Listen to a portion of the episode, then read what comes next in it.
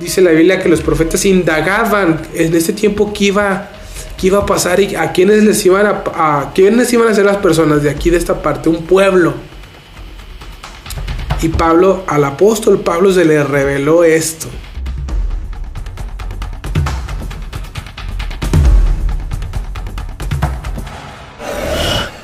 Muy bien, hemos estado hablando acerca de la escotología, que básicamente se trata del estudio de los últimos tiempos. Y vamos a, dar, a ver más bien una breve introducción de lo que es esto y cómo es que los profetas del Antiguo Testamento veían el tema acerca de los últimos tiempos. O sea, cómo es que ellos, al parecer, no habían entendido del todo lo que llamamos el misterio de la iglesia, es decir, el misterio de la asamblea de Dios. Y bueno, como hemos estado comentando, eh, en el Nuevo Testamento, Pablo a la iglesia la revela como el misterio que estaba escondido en el corazón de Dios para revelarlo en los últimos tiempos. Y es lo que vamos a hablar el día de hoy. Y vamos a recordar, vamos a retomar, vamos a recapitular qué significa escatología. Del griego escatos, que significa último, y del griego logos, que significa estudio. Entonces, escatología, estudio de lo último. Y nosotros agregamos a esto el estudio de los últimos tiempos, agregamos ahí tiempos. Eso es lo que significa escatología cuando alguien te pregunte. Oye, que estás tomando sesiones de, de, qué? Bueno, escatología, para que se escuche más nice, ¿no? Más fifi, ¿no? Mira, es escatología, es una rama de la teología cristiana. Ay, eso suena muy, muy interesante. Bueno, ¿en qué consiste? Trata tanto del futuro del individuo como de los destinos eternos de la humanidad, así como en general del desarrollo del plan profético de Dios. Recuerden esto, Dios tenía un plan y lo sigue teniendo. Por ejemplo, familia, aquí me voy a tener un momentito y les quiero preguntar lo siguiente. ¿Se puede este cambiar los propósitos de Dios?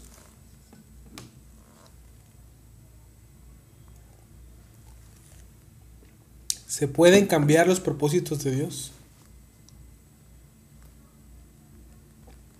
Gera dice que, que cree que no.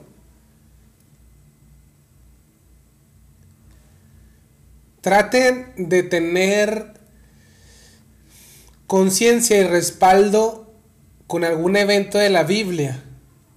Acuérdense que Dios nos ha revelado su corazón, sus acciones, su sentir, su querer, su voluntad, su deseo en las escrituras, su carácter.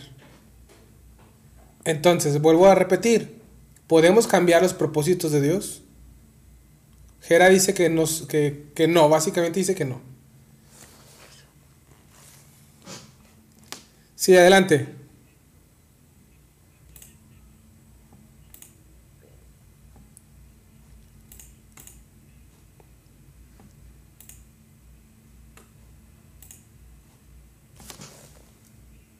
algo y este fue como intermediario Moisés en algunas ocasiones y dice la palabra que Dios se arrepintió del propósito que tenía de destruir, por decirlo de alguna forma.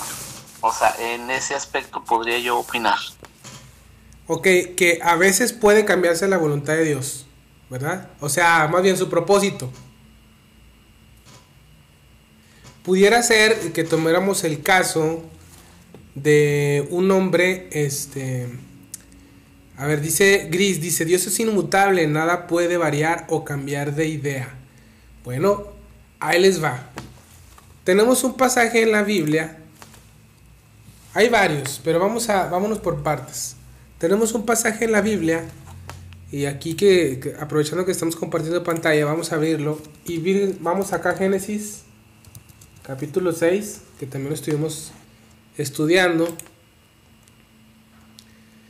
Y miren qué interesante lo que dice aquí en este versículo 6. Bueno, vamos a leer desde el 5. Y vio Jehová que la maldad de los hombres era mucha en la tierra, y que todo designio en los pensamientos del corazón de ellos era de continuo solamente el mal.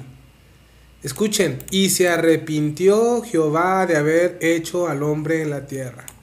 Otra pregunta. A ver, ¿sabía Dios que el hombre iba a caer? ¿Qué dicen ustedes?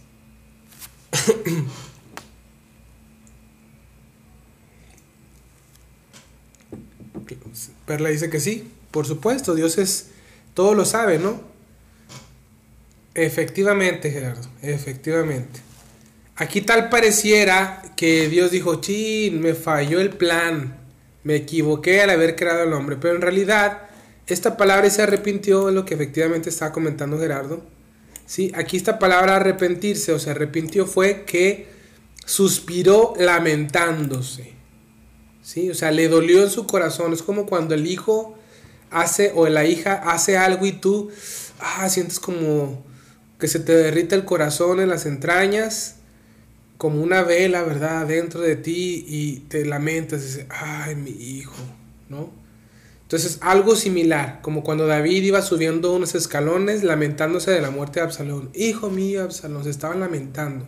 Entonces aquí Dios suspira de tristeza, se, lamenta por la condición del ser humano. Entonces no es que Dios falle. Sin embargo, sin embargo, hay otro pasaje en las escrituras este, que nos puede de alguna forma ilustrar o poner como ejemplo que en ocasiones Dios ha determinado hacer algo y se retracta de hacerlo. ¿Alguien tiene algún ejemplo en la Biblia de algo similar?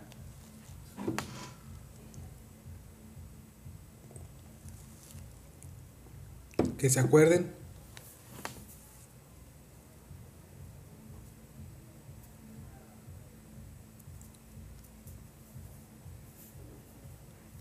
Una pista. Había un rey que se iba a morir.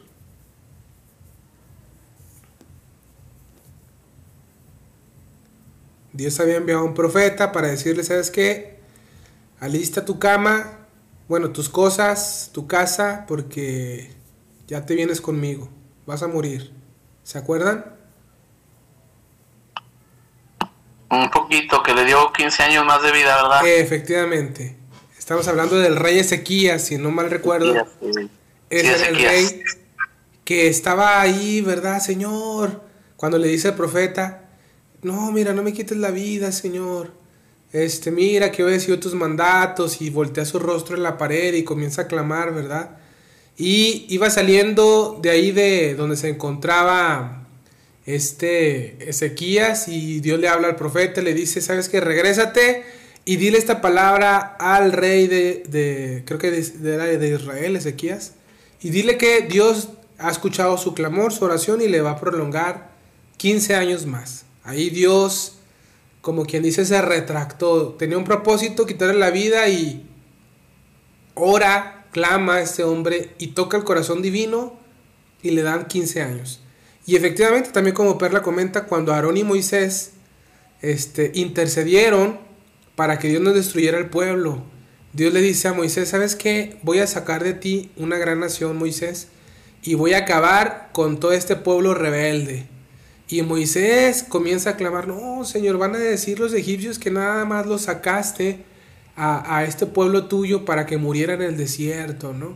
O sea, Moisés tocando ese punto de que Dios, celoso por su nombre, que celoso por su gloria, celoso por su reputación, accede a la petición de Moisés y dice, está bien, no los voy a destruir, pero como han sido muy rebeldes, no los voy a destruir, pero no van a entrar a la tierra prometida. No van a entrar. De los 20 años para arriba nadie entra. Y bueno, solo los chavitos del 20 para abajo. Después de 40 años, ya de 60 años aproximadamente los que tenían 20 y demás, entre 40 y 60, fueron los que entraron a la tierra prometida con sus hijos junto con José y Caleb los únicos que fueron obedientes. Entonces, así como esto hay episodios en la escritura donde Dios ha determinado hacer algo y por la intercesión, por el clamor, por la oración de su pueblo, de un individuo que le pertenece, Dios accede y retracta algún, vamos a llamarlo, propósito eventual o temporal que tenía, ¿verdad?, con alguna persona y se cambian, entre comillas, los planes. Eso está claro en las escrituras, ¿sí? También lo vemos con Sodoma y Gomorra, Dios iba a destruir a toda la ciudad, pero es por el clamor de Abraham que Dios se detiene, no, no que no la quiera destruir, sino más bien dice, a ver, si hay 50 no la destruyo, 40 no había nadie, había uno nada más y él sale con su familia. ¿Ok? Ahora, volviendo con el tema que estamos tocando acerca de las profecías, de la escotología, de los del tema de los últimos tiempos, hemos hablado previamente acerca del plan profético de Dios a través de la historia. El plan profético se resume, o la profecía se resume, o se centra en Cristo. Cristo, Jesucristo, Jesús, el Hijo de Dios, es el epicentro, es la esencia, es el espíritu de la profecía. Su testimonio, el testimonio de Jesús, todo gira en torno a él. ¿Y qué se había definido desde antes del principio de los tiempos? Bueno, hay un pasaje en el que dice así, en el rollo del libro está escrito de mí. Gracias a Dios por el internet. Eso está en el Salmo 40, versículos 7 y 8. Vamos a leerlo juntos. Dice, entonces, he aquí, vengo. Aquí está hablando Jesús. En el rollo del libro está escrito de mí. Hay un rollo, hay un libro. El hacer tu voluntad. Estaba escrito ahí acerca de, de Jesús. Dios mío, me ha agradado y tu ley está en medio de mi corazón. Este pasaje es tomado como referencia más adelante en Hebreos.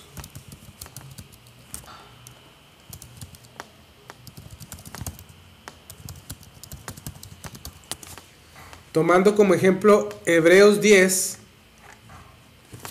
vamos a buscarlo, capítulo 10, vamos a leerlo y aquí se complementa más el tema y la referencia de Salmos 40.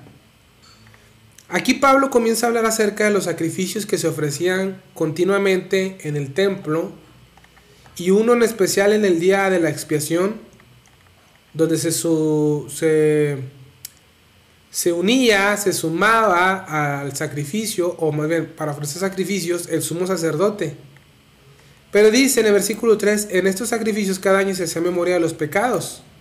Y aclara Pablo, que se cree que es el autor, porque la sangre de los toros y de los machos cabríos no puede quitar los pecados.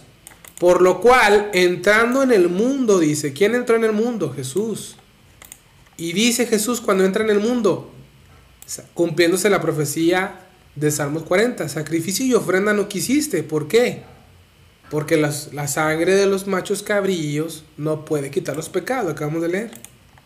Mas me preparaste cuerpo. Aquí está hablando el verbo. Jesús está diciendo, Señor, Padre, no te, no te agradaron los sacrificios. Me preparaste a mí un cuerpo, entrando en el mundo. 6. Holocaustos y expansiones por el pecado no te agradaron. Entonces dije, he aquí que vengo. Aquí está hablando Jesús de que él iba a venir al mundo. En el principio era el verbo, el verbo era con Dios y el verbo era Dios. Y Jesús está hablando aquí con el Padre antes de venir al mundo. Y le dice, he aquí que vengo, oh Dios, para hacer tu voluntad. ¿Cuál voluntad? como en el rollo del libro está escrito de mí. Y luego aquí, aquí Pablo lo aclara, diciendo primero, sacrificio y ofrenda y holocaustos y expresiones por el pecado no quisiste ni te agradaron, las cuales se ofrecen según la ley, diciendo luego, he aquí que vengo, oh Dios, para hacer tu voluntad, quítalo primero para establecer esto último. En esa voluntad somos santificados mediante la ofrenda del cuerpo de Jesucristo, una vez, hecha una vez, para siempre. Bueno, no sé si están entendiendo la idea. Había un plan desde antes de la fundación del mundo y era que el Padre iba a ofrecer a su Hijo para el perdón de pecados. ¿Ok? Es lo que creemos, es lo que profesamos. Entonces, en este plan divino se traza, obviamente, unas dispensaciones. El, el término dispensaciones tradúzcanlo también a administraciones a través de los tiempos, a través del tiempo, en el que Dios estaba trabajando mostrándole al ser humano sombras, sobre todo en el tiempo de la ley, que apuntaban a Jesucristo. Un ejemplo antes de la ley podemos tomar el arca. El arca de Noé era un tipo de Cristo que el que se refugia de él es salvado del juicio, así como fue librado Noé y su familia.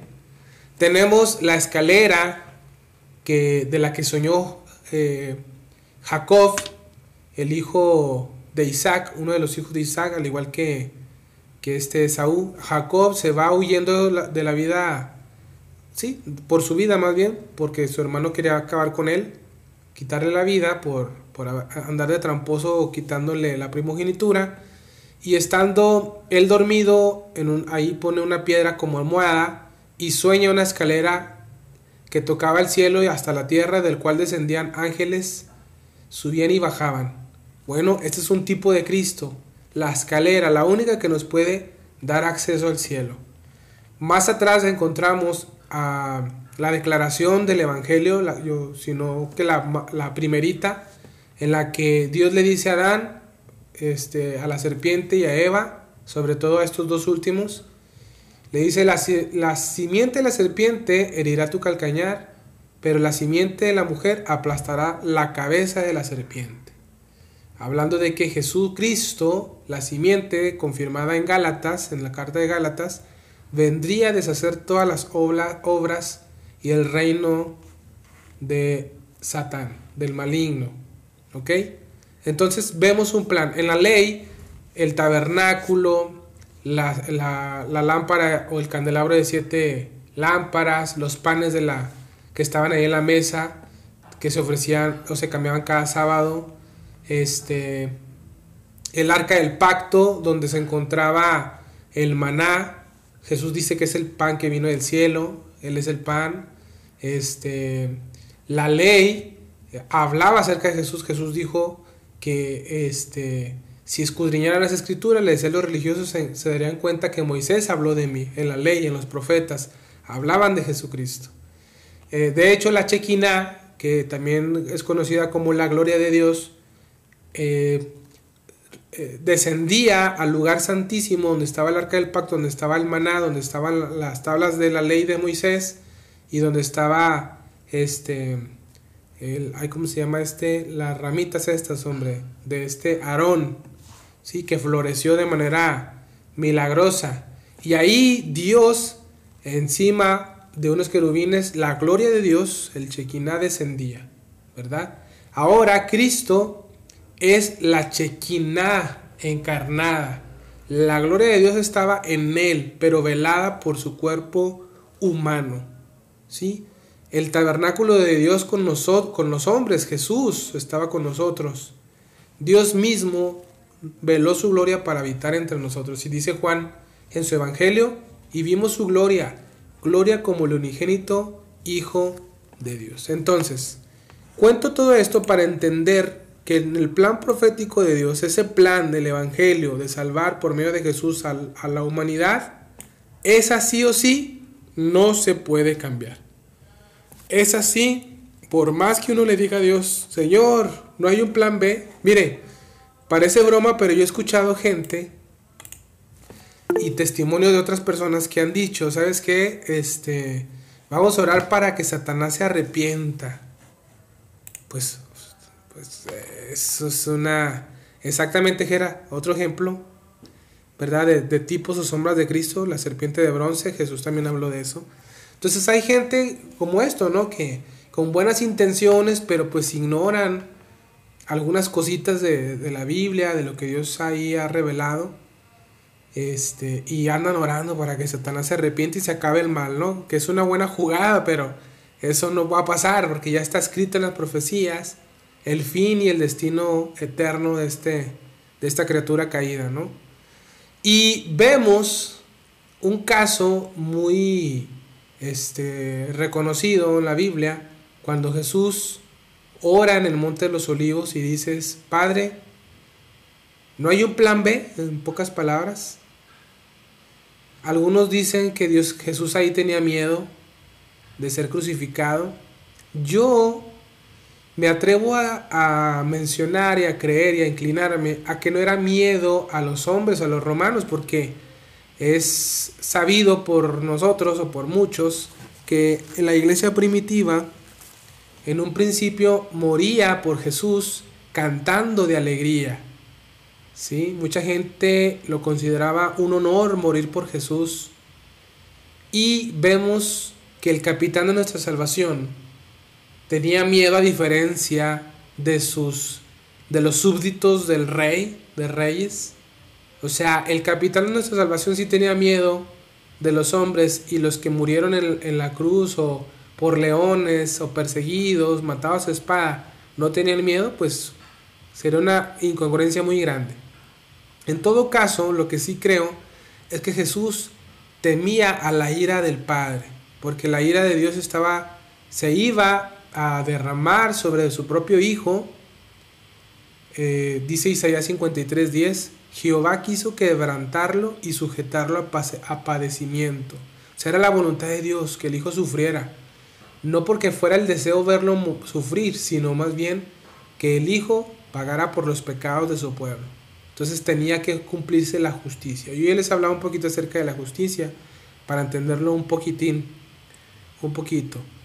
Bueno, el punto aquí es que Jesús, aparte de temer a esta ira divina, yo que he estudiado un poquito este tema, eh, me, me doy cuenta y en mi espíritu yo percibo y creo este, que Jesús no quería ser separado del Padre. Porque acuérdense que los pecados separan al hombre de Dios. ¿sí? Y aquí por primera vez el Hijo que siempre había estado unido al Padre, fueron separados. Probablemente esas seis horas en las que hubo oscuridad en la tierra. Hay algo misterioso ahí que sucedió que nosotros pues no tenemos la mínima idea en realidad que sucedió en el tema espiritual. Pero el hijo por eso grita y clama, Eli, Eli, lama sabactani. Dios mío, Dios mío, ¿por qué me has desamparado? Cumpliéndose la profecía, una profecía de los salmos. Y el hijo fue desamparado por el padre por primera vez, una separación por los pecados.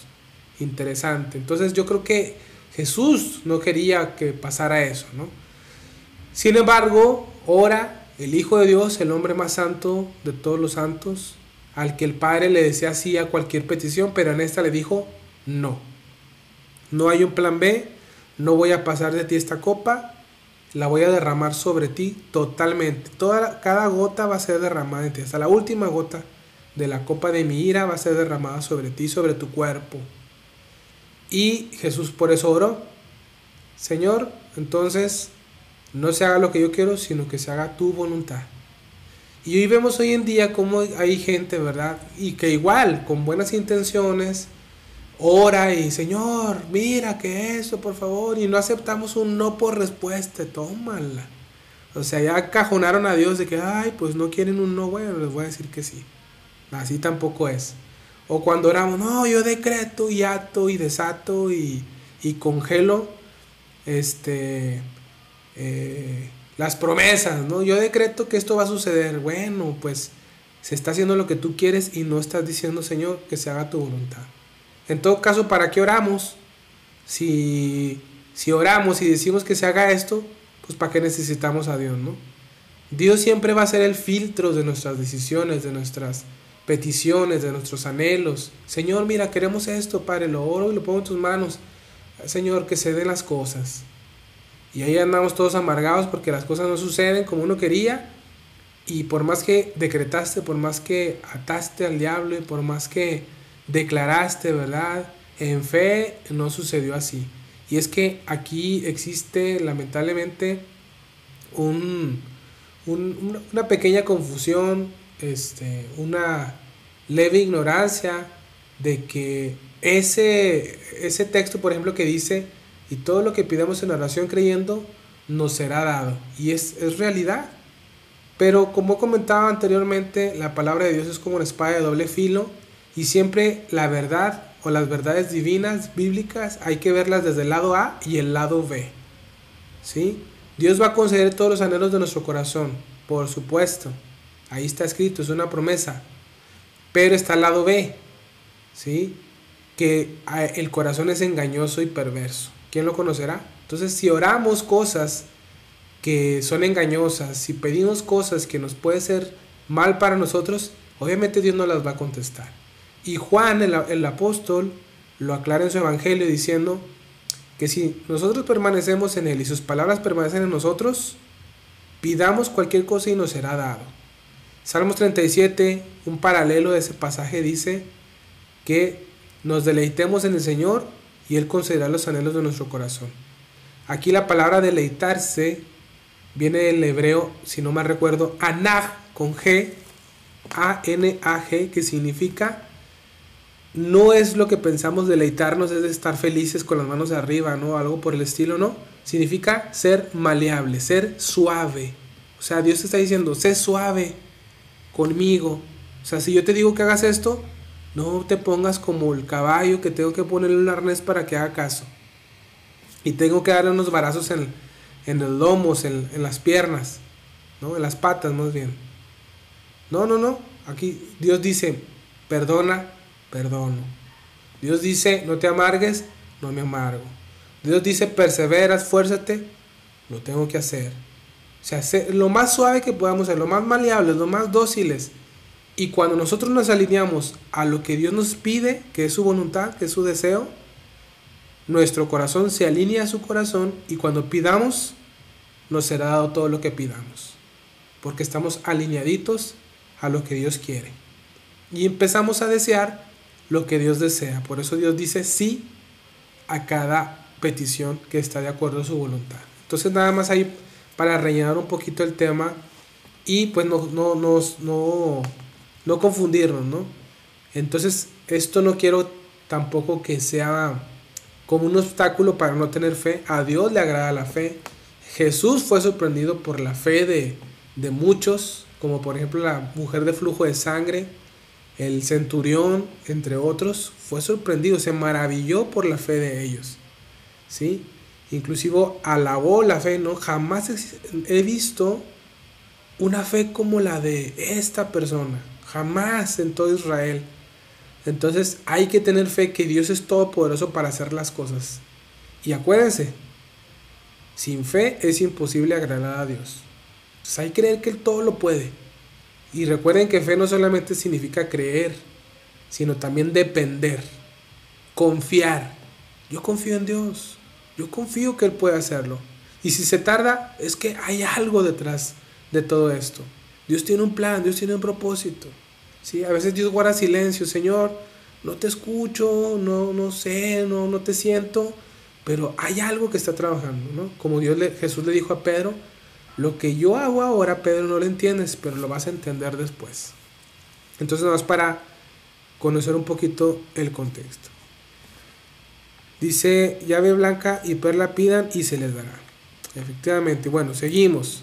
Entonces, este plan profético, este propósito, este plan no se puede cambiar por más que decretemos que declaremos, ¿verdad? Que, que que Satanás se, arrepienta y todas estas cosas. No, porque la Biblia ya dice otra cosa.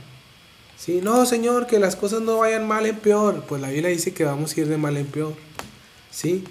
Entonces ahí hay verdades. La, la verdad que tiene su lado A y su lado B. Tratemos de, de que cuando estudiemos las escrituras, tratar de pedirle al Espíritu de Dios, Señor, muéstrame el lado A de esto que, que, que necesito. Y el lado B también, ¿verdad? Va a darle la vuelta a la tortilla para que se cosa bien la tortillita, la gordita de harina bien rica de acá de Torreón.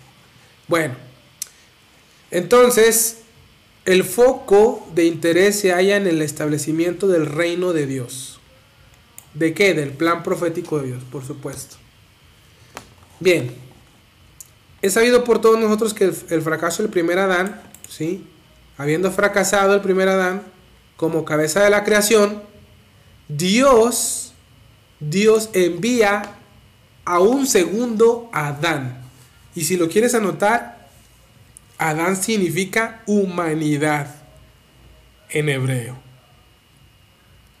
Humanidad. Entonces, por eso dice Romanos, que en Adán todos mueren. Y luego Jesús es llamado en Romanos el último Adán, el postrer Adán. Es decir, en Adán todos mueren. ¿Por qué? Porque en Adán todos heredan su naturaleza. Porque vienen representados por Adán. En Adán viene una, una humanidad caída. Pero en Jesús, el último, ahora sí, el último Adán, la última humanidad, o que el que representa la humanidad, todos los que vienen a través de Jesús, cuando viene el nuevo nacimiento, es una nueva humanidad, no conforme a la imagen de Adán, sino conforme a la imagen de Jesús. Eso es un misterio que, que Pablo habló en Colosenses 1, el misterio que ha sido revelado para estos tiempos. ¿Cuál? Cristo en nosotros. Eso es el nuevo nacimiento. Cristo en nosotros. Muy bien. Entonces, desde aquel momento en que el hombre cae, la, toda la obra de Dios a través de la historia tiende a la restauración del reino perdido. ¿Sí? Los que han visto el Rey León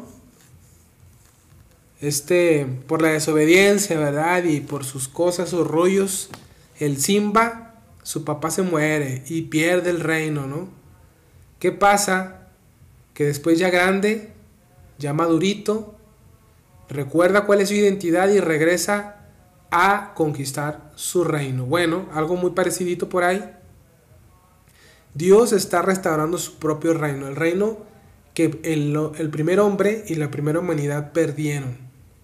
Y Dios a través de los tiempos ha estado escogiendo hombres para establecer su reino perdido. Cuando hablamos del reino de Dios estamos hablando de su gobierno en la tierra.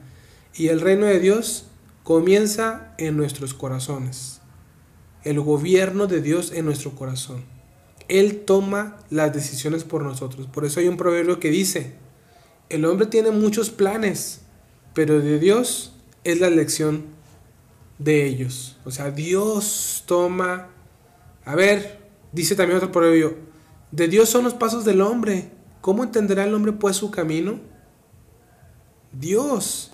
Dice otro, proverbio que dice que la suerte se echa en el regazo, pero de Dios es la decisión. De, de, lo que caiga, de lo que se echa al azar, ¿verdad? La suerte. Dios decide. Inclusive hay un pasaje, no recuerdo en qué profeta, Creo que es Job el que dice de manera poética que Dios le da dirección a los relámpagos. Ahora que vi las noticias en este año que dos se murieron en la playita donde les cayó un relampaguín, dije, ay Señor, pues ¿qué hicieron que redirigiste esos rayos, esos relámpagos para que cayeran fulminados? Entonces, bueno, Dios está restaurando su, su reino, a través de los tiempos para volver a gobernar, para volver a hacer lo que él quería desde un principio. Y bueno, Satán se le llama el príncipe de este mundo. ¿Por qué? En Juan 12:31, en Juan 14:30 y en Juan 16:11 encontramos este término, el príncipe de este mundo. ¿Por qué razón? Pues por la sencilla razón de que el principal, eso es lo que significa, el principal de este mundo, el Dios de este siglo, ¿sí? Tiene el reino o los reinos de la tierra bajo su dominio. Pero entre paréntesis, ¿por qué? Porque los montes, los collados, toda bestia, toda la creación le pertenece a su dueño original. Este solamente es un, un hombre que está administrando un mundo.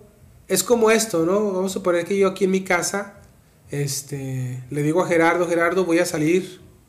Te encargo, por favor, que cuides mi casa, riegue las plantitas, les des alimento a los pajaritos, la barres, la cuidas, que no se empolve, que no se meta ningún individuo aquí, ¿verdad? Invadir, etcétera. Te la encargo.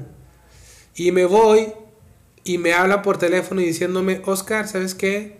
Gerardo descuidó tu cantón, tu house, tu casita y resulta que este, ya, ya le invadieron, ya se metieron ahí los borrachos y los locos a drogarse. Y yo, ay, qué caray, hombre. Hagan de cuenta que eres Adán. ¿Qué hago? ¿Qué hago? Pues mando a dos, tres. Eh, este, dice el dueño de la casa que por favor se salgan, que están invadiendo su territorio, que no les pertenece esta casa, y no les hacen caso y los agarran y los, y los golpean y los matan. Hasta que yo le digo a Elías, Elías, ¿sabes qué, Elías? Pues lánzate tú, ahora sí, a ti te van a hacer caso porque tú eres el hijo, mi hijo, el, heredero de mi casa, ven, voy a decirles. Y que viene Elías y que me lo matan, hombre. Bueno, eso, Dios lo guarde a mi niño, nomás como ejemplo. Y yo, indignado por la muerte de mi hijo, ¿qué hago? Digo, no, pues ahora en todo caso vengo yo. Y vengo y con toda mi furia y mi poder los echo para afuera y acabo con ellos y recupero mi casa. Bueno, eso es lo que va a pasar. ¿Sí? Dios envió a su hijo, lo mataron, el padre lo levanta de la muerte y dice, ¿sabes qué? Vas a volver a venir, pero ahora ya no vienes como salvador, ahora vienes como juez. Y viene el hijo a establecer y a, recuperar su casa, la tierra que fue perdido por el hombre. Y por eso la Biblia llama esto la victoria del postrer Adán. ¿Ok? Muy bien. Vemos el primer anuncio de la restauración por parte del segundo Adán, es decir, por parte de Cristo, en Génesis 3, ya lo conté esto. La simiente de la mujer aplastará la simiente, la cabeza de la serpiente. ¿Sí? Y aquí comienza Dios a, a declarar, viene un Salvador, viene el Mesías, a recuperar lo que se perdió en el Edén. Desde el Edén se anunció esto. Y vemos las diferentes fases del reino a través de la historia en las distintas dispensaciones. Encontramos que en el paraíso Dios aquí tenía un reino, el Edén. Sin embargo, ¿qué sucedió? Pues el hombre perdió, se perdió el reino. Entonces, ¿qué hace Dios? Viene la teocracia en Israel, que Dios quería gobernar su reino a través de ellos. Por eso les dice, ustedes me serán mi pueblo una nación de sacerdotes, ¿sí? De reyes que me van a representar aquí en la tierra. Van a ser básicamente mis representantes, mis policías aquí y nada. Perdieron. Y luego los profetas empiezan a anunciar el reino de Dios, ¿sí? ¿Qué pasa? El reino ofrecido a los judíos primeramente pero en la primera venida de Cristo lo rechazan y lo matan, porque ya estaba también profetizado. Dios trabajando, aún a pesar de, las, de los planes malvados, Dios es soberano sobre esos planes y utiliza las acciones del hombre caído también para cumplir sus propósitos. Escuchen bien eso, ¿eh? Dios utiliza las acciones del pecador para cumplir sus propósitos. Un ejemplo lo vemos con José, ¿verdad? El soñador cómo él soñaba que iba a ser un hombre poderoso, que iba a reinar sobre su familia, y eh, Dios permite que la maldad de sus hermanos y se le envidia pase por tribulaciones, José, por injusticias, para llegar y que Dios cumpla su propósito, para que José llegara a ser el, eh, pues sí, el, el poderoso, ¿verdad? Después de Faraón, en todo Egipto, el imperio más fuerte de esos tiempos. Y después Cristo comienza a recuperar su reino a través de la iglesia, pero conquistando y gobernando el problema de raíz, el corazón y la condición caída del hombre. En el periodo de la iglesia, y esto comienza en el Pentecostés, 50 días de la muerte de Jesús después y entramos a el reino espiritual por el nuevo nacimiento. Porque acuérdense que Dios es espíritu y las cosas que no se fueron fueron creadas de las que las cosas que se ven, perdón, fueron creadas de las que no se ven. ¿Ok? Estamos en un reino físico, pero también como hombres creados a imagen de Dios, tenemos contacto con un reino espiritual. Y Dios a través de Cristo en nosotros, el Espíritu Santo que nos bautiza, eh, haciendo morada en nosotros, nos abre los ojos y nos introduce al reino espiritual. Por eso es que ahora podemos, aunque no vemos literalmente, podemos discernir las cosas espirituales, las cosas de arriba. Y, ah, mira, ahora entendemos muchas cosas, porque entramos a esta fase, a esta dimensión espiritual, pero no del todo. Por eso Pablo dice en Corintios que ahora vemos en parte, sí, pero llegará un momento en que veremos claramente. Y comienza a profetizarse un reino glorioso de mil años a través de los profetas y que, a mi consideración, el último profeta, pero pesado, digo profeta pesado porque eh, Dios tuvo a bien que Juan el apóstol escribiera Apocalipsis y ya no hay otro libro después de Apocalipsis, fue el último, que pertenezca a la Biblia. O sea, por más que tú digas que eres profeta y dices, Dios dice esto y, y quieres agregarle cosas a la Biblia, pues en todo caso tendríamos que agregarle más páginas a tus escritos o a tus profecías. Toda la profecía que hoy escuches tiene que estar sujeto al canon bíblico, de Génesis hasta Apocalipsis. Bueno, Apocalipsis 20 nos dice que va a haber una, un reino de reyes y sacerdotes, según Apocalipsis 1, 5, 6.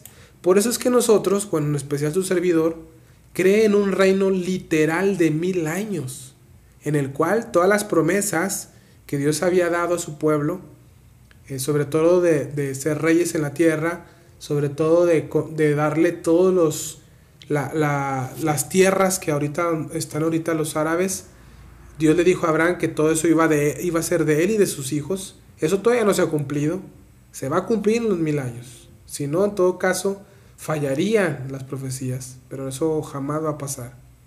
¿Sí? Y Cristo va a reinar mil años para establecer su reino como él quería desde un principio y luego entramos al estado eterno, el reino eterno.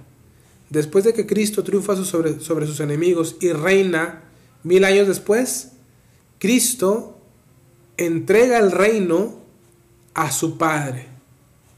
Después de haber suprimido, o sea, después de que Cristo haya hecho un, vamos a llamarlo, una purificación de esta tierra que estaba maldecida, Jesús tiene que tiene que estar reinando mil años para entregarle un reino que ya ha sido suprimido de todos enemigos y de toda maldición, eh, entre paréntesis, entre comillas, y se lo da al Padre. Esto lo vemos en 1 Corintios del 24 al 26.